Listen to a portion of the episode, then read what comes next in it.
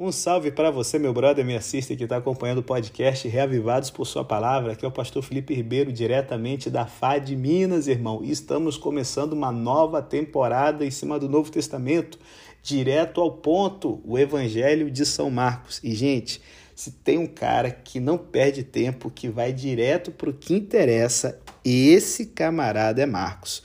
Rapaz, ele começa o seu evangelho com uma única frase introdutória, certo? Dizendo: olha, esse aqui é o evangelho de Jesus Cristo, o Filho de Deus. E aí ele já começa, meu irmão, sabe, a falar para que, que Jesus veio. Rapaz, e aí você fica pensando, nossa, por que ele está indo tão direto ao ponto? E de passagem, Marcos é o primeiro dos evangelhos a ser escrito, provavelmente entre o final da década de 40 e início da década de 50, já da nossa era cristã. O primeiro evangelho a ser escrito tem um tom emocional muito carregado, muito forte, certo? Jesus está sempre em ação o tempo todo aqui no evangelho de Marcos e Provavelmente deve ter sido escrito em Roma, já que uma tradição cristã bem antiga nos fala que João Marcos ele acompanhava o apóstolo Pedro durante o seu evangelismo em Roma, tá certo? E aquela coisa da praticidade de ir direto ao ponto que era muito comum do povo romano, dos habitantes da cidade de Roma, é o que a gente percebe aqui no Evangelho de Marcos. E por que, pastor, que ele está assim com tanta pressa? Bom, primeiro, Algo aconteceu que mudou radicalmente o modo de olharmos e experimentarmos o mundo. E ele não pode esperar para nos contar, cara. Esse tom ansioso em quase todas as frases que escreve, sabe? É porque quanto mais rápido absorvermos a mensagem, o evangelho, melhor será para nós. Porque pensa numa coisa boa, incrivelmente boa. Deus está conosco, ele está aqui do nosso lado. Então se liga, o simples anúncio de que Deus existe não se traduz particularmente por notícia. A maioria dos seres humanos, através dos séculos, acreditou na existência de Deus. Até o diabo acredita, irmão. Ou, para piorar, de deuses. E até o diabo se fez passar por esse estrambolho. A gente pode até dizer que a humanidade, ao longo da sua história, deu mais atenção e importância à divindade do que a todas as suas outras preocupações juntas comida, moradia, vestuário, entretenimento, trabalho, família e assim por diante. Todavia, o fato de que Deus está aqui, agora, do nosso lado, procurando ativamente nos ajudar no que a gente precisar, ah, cara, isso sim se qualifica como uma notícia do mais alto nível de qualidade. É, minha sister, tão comum quanto a crença em Deus é a enorme quantidade de conjecturas e boatos em torno do assunto que acaba resultando em superstição descontrolada, ansiedade e exploração. Por isso que aqui João Marcos, compreensivelmente, ele tem pressa de nos contar o que aconteceu no nascimento, na vida, na morte e na ressurreição de Jesus. E olha, o seu advento, que veio revelar a verdade de Deus a nós, para que a gente pudesse ver na realidade, não na ilusão, é a melhor coisa que ele pode contar para qualquer pessoa.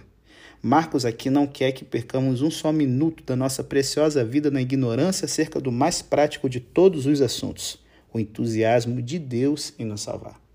E quem foi então esse autor? Diz a tradição, João Marcos, como eu já citei, é o compositor do Evangelho, e quando a gente pensa no ministério de Jesus, João Marcos ele era muito jovem, certo? Quando Jesus foi crucificado. Só que não se demorou, certo? Pensando, ah, será que vale a pena ser cristão? Não.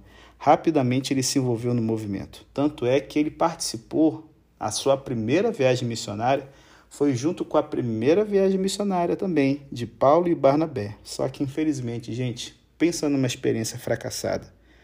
Graças a Deus, o seu primo Barnabé não desistiu de apoiá-lo. Quando ele estava com cerca de 40 anos de idade, Marcos se estabeleceu em Roma e trabalhou com Pedro. E Paulo logo em seguida sendo que os dois foram, sabe, pesos pesados do movimento cristão e presos também nesse mesmo lugar. E aí, enquanto eles estavam trabalhando em Roma, o desastre aconteceu. Um incêndio destruiu metade de Roma e o imperador Nero, para afastar de si as suspeitas, colocou a culpa nos odiados cristãos. Muitos deles, incluindo Pedro e Paulo, foram brutalmente executados.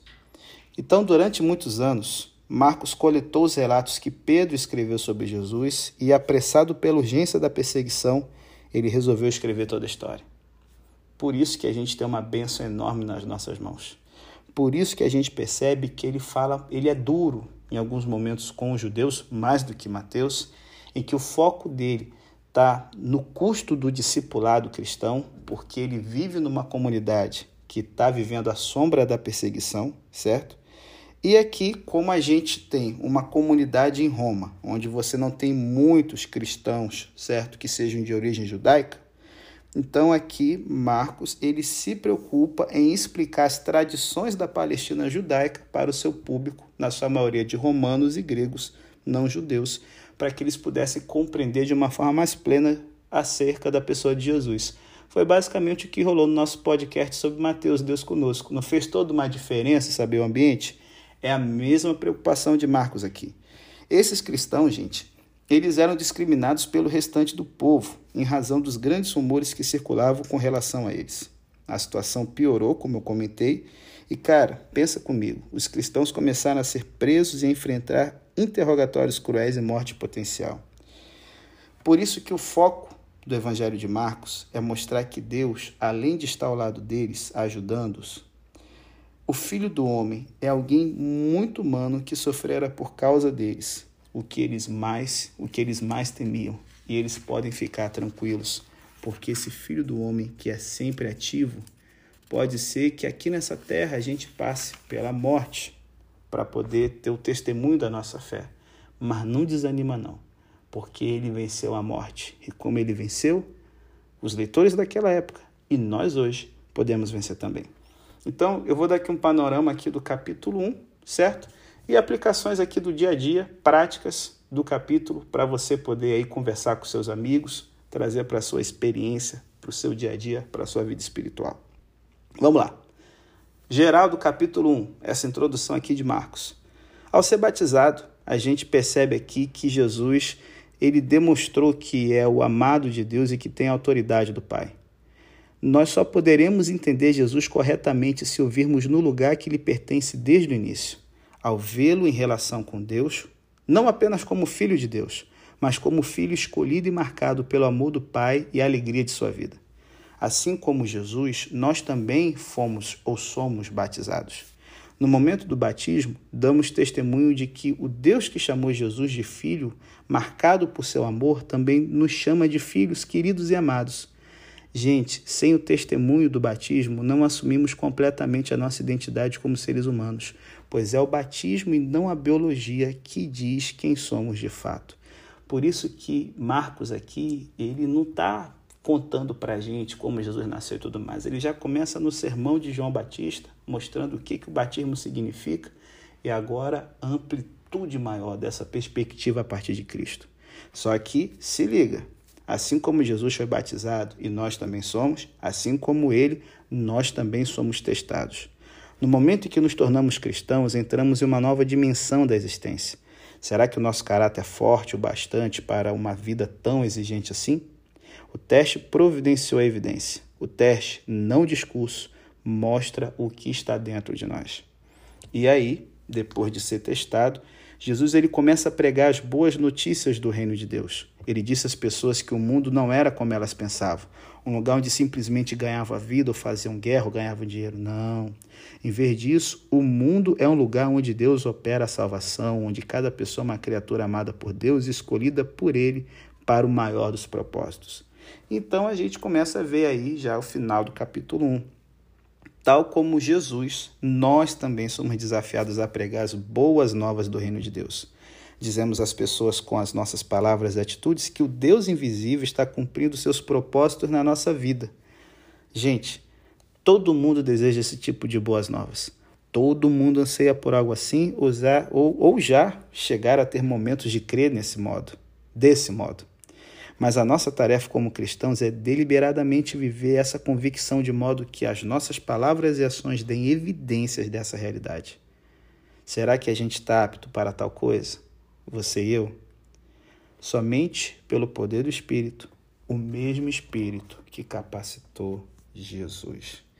E aí, meu irmão, depois que ele foi capacitado, saiu tocando louco, chamando a galera que vai estar andando junto com ele nessa nova missão, expulsando os demônios, curando os leprosos e assim como a boa mão de Deus esteve com Jesus, essa boa mão também está sobre sua vida também. Galera, então depois dessa introdução aí geral sobre o propósito do livro e mais ou menos o que o capítulo 1 aborda, vamos aqui dar uma destrinchadinha básica.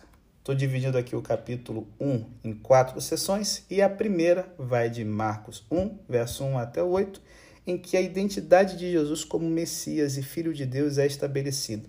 Para Marcos, esse é até o ponto central do Evangelho. Jesus, o Messias, ele revela, sabe, o reino de Deus e ele se revela também como Filho de Deus. E essa identidade aqui, ela é declarada primeiro pela profecia do Antigo Testamento e depois pelo precursor messiânico, João Batista, a voz do deserto. Então, quais são aqui os três pontos que a gente pode estar tirando aqui desse início do evangelho? Primeiro, Jesus, como Messias, não é um rei que veio aí ser feito a sua vontade e tocar o louco em cima das pessoas. Ele é o servo sofredor. E cara, eu não sei se você já acompanhou alguma coisa da vida dos reis, certo? Da Europa, por exemplo. Mas, por exemplo, na Inglaterra existe um protocolo muito complicado a ser seguido quando alguém se encontra com a rainha da Inglaterra. Uma das regras que se aplica a todos os visitantes, mesmo pessoas de alto calibre diplomático, é não tocar na rainha de jeito nenhum. E aí, cara, em 1992, o primeiro-ministro australiano Paul Keating, ele foi criticado pela mídia depois que colocou o braço em volta da rainha. Pensa que garoteada, parece brasileiro, irmão. Por que isso? Porque na cultura inglesa, o cargo ocupado pela rainha exige que o cerimonial seja seguido à risca. Mas não é assim com Jesus. Embora ele seja o nosso rei ungido, ele veio como servo sofredor que comia com pecadores, tocava em leprosos, curava os destroçados. Ele veio para nos servir por meio de seu sofrimento na cruz, para que pudéssemos ter vida.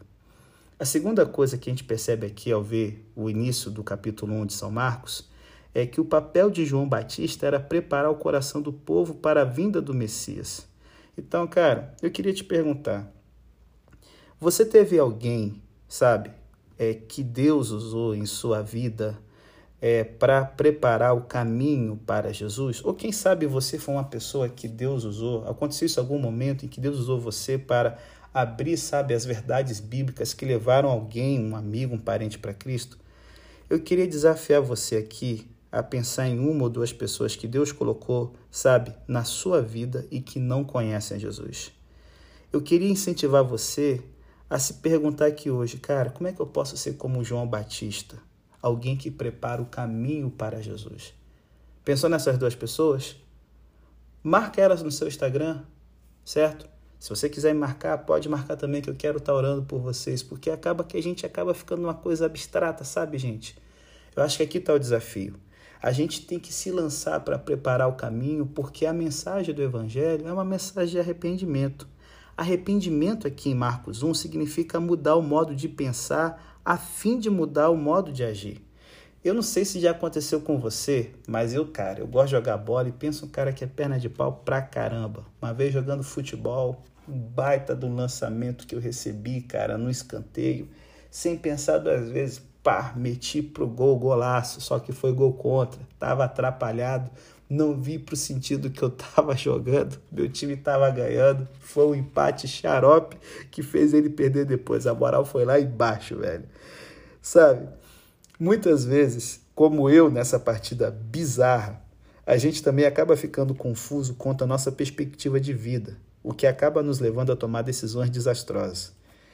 Imagine que a gente está enxergando, sabe, a coisa de uma forma muito clara na nossa mente quando na verdade, cara, a gente está é, correndo no nosso dia a dia na direção errada. Por isso a mensagem do arrependimento é urgente. Quando a gente acaba perdendo os referenciais e a gente acaba rumando para o lado errado, isso geralmente nos custa muito mais do que um gol contra ou a perda de uma partida de bola que não está valendo campeonato nenhum.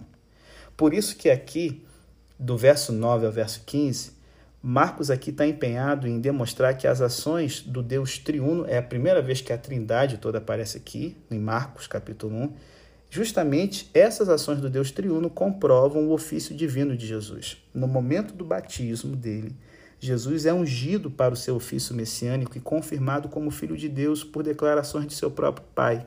Em seguida, Jesus ele prova esse ofício ao, derrotar, ao derrotar Satanás no deserto. Careta glória, quando Satanás perde, irmão, pensa uma alegria que me vem no céu no céu? Não, me vem da terra também, que meu coração chega pula de imaginar esse miserável perdendo. Então, nesse trechinho aqui, que fala da tentação e do batismo da forma mais resumida possível, que a gente vê nos evangelhos, quais são as lições que a gente pode tirar para a nossa vida? Em primeiro lugar, os céus se abrem com a vinda do Espírito e tem início uma nova era. Eu não sei se você lembra quando Barack Obama, em 21 de janeiro de 2009, assumiu como 44º presidente dos Estados Unidos. Eu acompanhei o discurso dele, é claro, né? O inglês xarope que eu tenho, não, eu acompanhei traduzido, irmão, relaxa. E no discurso inaugural dele, ele diz o seguinte, ó, o estado de nossa economia requer ação destemida e imediata. Construiremos estradas e pontes, restauraremos a ciência em seu devido lugar e transformaremos nossas escolas e papapá. Vamos fazer tudo isso.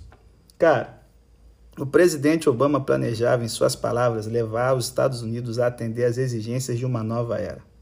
Sempre que um presidente assume, sabe, um cargo, ele é empossado pela primeira vez, é, o início de uma nova página na história é escrita, na história e na vida daquele país. Uma nova realidade está surgindo. Marcos quer dizer para a gente que, que quando Jesus foi batizado e os céus se abriram, certo? Jesus deu início a uma nova era no qual o reino de Deus dominaria, verso 15 do capítulo 1, e o Espírito Santo capacitaria a igreja. Porém, diferente do Obama, que o discurso ele tinha que bancar, a gente vê que no batismo de Jesus, Deus ele testifica dos céus acerca do seu filho, cara. É, e aí, é, isso aqui me lembra um pouco, sabe, de uma função que existe, que é o embaixador. E qual é o principal papel de um embaixador? É atuar em uma nação estrangeira e representar políticas compatíveis com as do seu governo. O embaixador ele não deve expressar opiniões pessoais, mas representar plenamente as políticas de seu governo. E o poder e o cargo do embaixador são estabelecidos com base na relação com o seu governo, lá no seu país local. Essa é uma forma importante de entender o pronunciamento do Pai quando Jesus foi batizado aqui. Jesus veio, gente, para representar plenamente o Pai, suas palavras, suas ações e seus propósitos, como Hebreus 1, verso 3 nos lembra. No batismo de Jesus, a sua autoridade foi estabelecida pelas palavras do Pai. Tu és o meu filho, a quem eu amo. Estou muito satisfeito contigo. Que benção ouvir isso da voz de Deus. Eu tô, rapaz, pensa um cara que quer ouvir isso quando chegar no céu, cara. Glória. Jesus deve ser honrado como filho de Deus, cuja autoridade vem de Deus. Cada discípulo de Jesus deve, portanto, se comprometer à obediência. Por quê? Satanás está na parada, irmão, como um instrumento para provar nossa fé. Essa é uma das grandes verdades da Bíblia. É a verdade de que Deus pode se utilizar de qualquer situação e criar algo bom dela. Sabe um excelente exemplo disso aqui que está acontecendo com Jesus na tentação? José, lá no livro de Gênesis. Ainda jovem, vendido como escravo por seus irmãos, chegou lá no Egito, passou por inúmeras tribulações e depois ele subiu, cara, ao cargo de segundo maior poder e proeminência da terra das pirâmides. E quando uma fome assolou a terra, os seus irmãos vacilões que tinham vendido ele foram até o Egito à procura de alimentos e nessa ocasião José então faz os testes ali e só após se revela a eles. Como alto funcionário egípcio, ele tinha o poder sobre a vida deles, certo? Afinal de contas, ele era o irmão que foi maltratado, cara. Só que em Gênesis 50, 19 e 20, cara, eu acho linda essa resposta de José para seus irmãos. Não tenham medo, eu não vou me vingar de vocês. Por quê? Estaria eu no lugar de Deus? Vocês planejaram me prejudicar, mas Deus planejou isso para o bem, para realizar o que agora está acontecendo, a salvação de muitas vidas. Sabe, gente, nos momentos em que a gente for tentado por Satanás, saiba que a intenção desse miserável é destruir a nossa fé, nosso testemunho e até mesmo nossa vida. Mas o mal que Satanás planeja para nós, Deus destina para o bem, para provar e fortalecer nossa fé ao permanecermos firmes no Senhor. Eita glória, meu irmão. Por isso, que do verso 16 ao 28, Jesus ele começa a formar o grupo de discípulos e a derrotar os espíritos imundos. Jesus ele reage às tentações do diabo, certo? Fazendo duas coisas. Primeiro, ele vai atrás de indivíduos que estão dispostos a se comprometer com ele, porque quanto mais gente para tocar o louco em cima do diabo, melhor. E aqui nós conhecemos os quatro primeiros discípulos de Jesus, transformados para serem pescadores de homens. Em segundo lugar, a gente percebe que existem pessoas que permanecem afastados de Jesus e que sentirão sua autoridade para subjugar os poderes das trevas. E aí, a segunda estratégia de Jesus é o seguinte: já que está na guerra, guerra é guerra. Chegou a hora de Satanás perder o domínio em cima da vida das pessoas. Então, nesse texto, nesse trecho do capítulo 1, o foco aqui está sendo: temos que pescar pessoas. E eu não sei se você já pescou, sabe? Você já pescou alguma vez? Em água doce ou salgada? Bom, eu não sei. Você, eu já na água doce. Fui um fracasso, certo? Porque o segredo, gente, de uma boa pescaria é a isca. E a escolha da isca depende de uma série de variáveis, como o tipo de peixe que você quer pescar, a água, a época do ano e até a hora do dia. Deus, ele nos chama a participar com ele do privilégio de levar seu evangelho ao mundo. Pescar pessoas exige disposição de adaptar-se às necessidades daqueles com os quais compartilhamos as boas novas. Algumas pessoas precisam ser confrontadas, outras respondem melhor uma abordagem relacional e para outras é mais apropriado usar uma abordagem intelectual. A fim de sermos eficazes nessa pesca das almas, a gente tem que entender as necessidades, a cultura e a personalidade daqueles com os quais estamos interagindo e nos dispor a adaptar nossa mensagem. Ah, pastor, vamos negociar princípios? Não. A nossa mensagem vai ser adaptada conforme a abordagem, mas o princípio é o mesmo. Então eu queria que você pensasse, cara. Se lembra as duas pessoas que eu pedi para você pensar, que precisam ouvir o evangelho? De que maneira você pode usar uma boa isca? De que maneira você pode alcançar elas com o Evangelho? O que, que você tem que adaptar na forma como você está convivendo para que elas sintam o poder do Evangelho na sua vida, meu brother, me assista? E aí, cara, você tem que entender uma coisa. Muitas vezes a gente não funciona como um bom pescador porque, primeiro, a gente está errando numa coisa que é fundamental. Temos que abrir mão de tudo por Jesus. Cara, tem uma biografia aqui em casa de um missionário americano chamado Jim Elliot. Ele tinha apenas 25 anos de idade quando ele foi ao Equador levar o evangelho à tribo Waodani, que nunca havia interagido com o mundo exterior. Pensa o risco, irmão. Ele, junto com seus companheiros missionários, conseguiram fazer contato com os Waodani em 8 de janeiro de 1956. Porém, uma coisa tenebrosa aconteceu. Jim Elliot e outros quatro missionários foram brutalmente assassinados por membros dessa tribo. Você percebeu o que, que rolou aqui? Eles se dispuseram a sacrificar tudo por Jesus, até mesmo a própria vida. No diário de Jim Elliot foi escrito, foi encontrado esse escrito aqui, um pouco antes dele morrer. Não é tolo quem dá o que não pode guardar, a fim de obter o que não pode perder. Quando verdadeiramente conhecemos Jesus e o poder do Evangelho, gente, a gente se dispõe a sacrificar tudo para ser as suas testemunhas fiéis nesse mundo em trevas. Até que ponto você está disposto a se sacrificar por Jesus? A segunda coisa que atrapalha a nossa pescaria de homens e mulheres é que a gente se esquece que quando estamos empolgados, é impossível permanecer calado. E muitos de vocês, às vezes, parecem agentes secretos de Jesus, cara, no seu trabalho, na sua convivência do dia a dia. Cara, se você ficasse noivo, a quem você contaria primeiro? Se você tivesse acabado de ganhar, cara, 5 milhões de reais de herança, para quem você daria notícia? Ou então você acabou de descobrir que foi aceito na sua universidade, passou no vestibular, mitou, para quem você telefonaria? Se tivesse recebido uma promoção no seu emprego, quem seria o primeiro a saber? Eu não sei você, mas quase todos nós, porque eu sei que tem gente carniça, certo?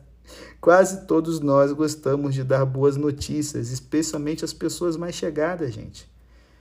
Mas você tem essa mesma empolgação para compartilhar o Evangelho com os outros?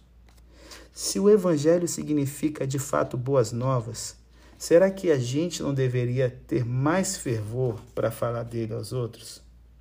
Por isso que aí a gente percebe no final do capítulo, a última parte que a gente vai abordar, que essa empolgação ela faz com que o ministério e a popularidade de Jesus continue crescendo. Se liga aí, o ministério de poder e autoridade de Jesus é universal. Ele ajuda todos que o procuram e sua popularidade com as multidões cresce de tal maneira, cara, que é impressionante até para a gente nos dias de hoje. Ele não deseja receber os aplausos do povo, mas proclamar as verdades do reino a todos. É isso que o verso 29 a 45 de Marcos está focado. E aí, então, eu quero encerrar aqui com duas reflexões com você sobre Marcos 1. Primeiro, a gente percebe aqui nesse finalzinho do Evangelho que seguir Jesus significa assumir um compromisso com Ele. Cara, tem um livro fantástico de um autor inglês chamado C.S. Lewis Oh, é, o autor inglês é chamado, mas o livro, o nome dele é Cristianismo Puro e Simples. Eu não sei se você já leu. Se você quiser, eu posso te mandar o PDF aí, tá? Como a gente vê nos evangelhos, basta fazer contato comigo pelo Instagram ou nos nosso grupo aí de Zap e Telegram. Como a gente percebe nos evangelhos, cara, muitas pessoas ficaram curiosas a respeito de Jesus porque ele realizava milagres e ensinava com autoridade. Infelizmente, porém, muitas pessoas se recusaram a segui-lo. No seu livro Cristianismo por Princípios, C.S. Lewis argumenta que, tendo em vista as asserções que Jesus fez a respeito de si mesmo, ou ele era um mentiroso, o próprio diabo, com declarações que buscavam enganar e desencaminhar as pessoas, ou ele era um louco, certo? Suas asserções eram falsas, mas ele acreditava nelas, ou ele era o Senhor Deus. Esse homem era e é o Filho de Deus. Sabe? Se as asserções de Jesus na Bíblia são verdadeiras, então ele é Senhor e requer nosso compromisso total. Suas escolhas de vida refletem a convicção de que Jesus é o Senhor? Cara, e como é que ele conseguia fazer tantos milagres? Como é que ele conseguia, sabe, tocar na vida das pessoas e purificá-las e transformá-las e expulsar o diabo durante a sua missão aqui nessa terra? Aqui eu encerro. Isso tudo rola porque Jesus tinha uma profunda vida de oração. Eu sei que hoje uma justificativa que as pessoas dão é de que não dá para orar com regularidade por causa da falta de tempo. Eu quero deixar com vocês aqui uma citação de Martim Lutero em que ele dizia o seguinte: Tem tanta coisa para fazer que, se não passasse pelo menos três horas por dia em oração, jamais seria capaz de terminar tudo. Gente, isso aqui é uma vergonha para mim, cara. Como eu não cheguei nesse ideal ainda, velho. E eu sei que você que está me ouvindo aqui pode não ter chegado nesse ideal também, de três horas. Mas esse foi o segredo do homem que revolucionou o mundo, tanto do Novo Testamento quanto o reformador, cara. Pelo que a gente percebe aqui em Marcos, parece que Jesus demonstra prioridades muito idênticas à de Lutero. Depois de um dia de ministério, que tudo indica exaustivo, Jesus se levanta cedo na manhã seguinte para orar.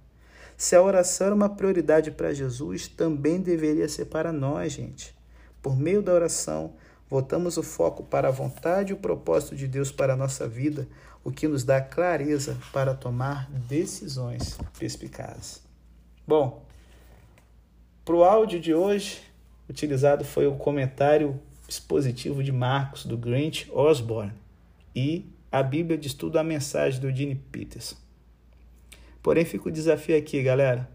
Mais do que aprender, temos que ir direto ao ponto. Ser homens e mulheres de ação. E aí? Partiu se juntar com Jesus como pescadores de homens e mulheres? Aí eu vi luz. Que Deus abençoe ricamente você. Tenha um dia abençoado na presença de Jesus. E até amanhã, se Ele quiser.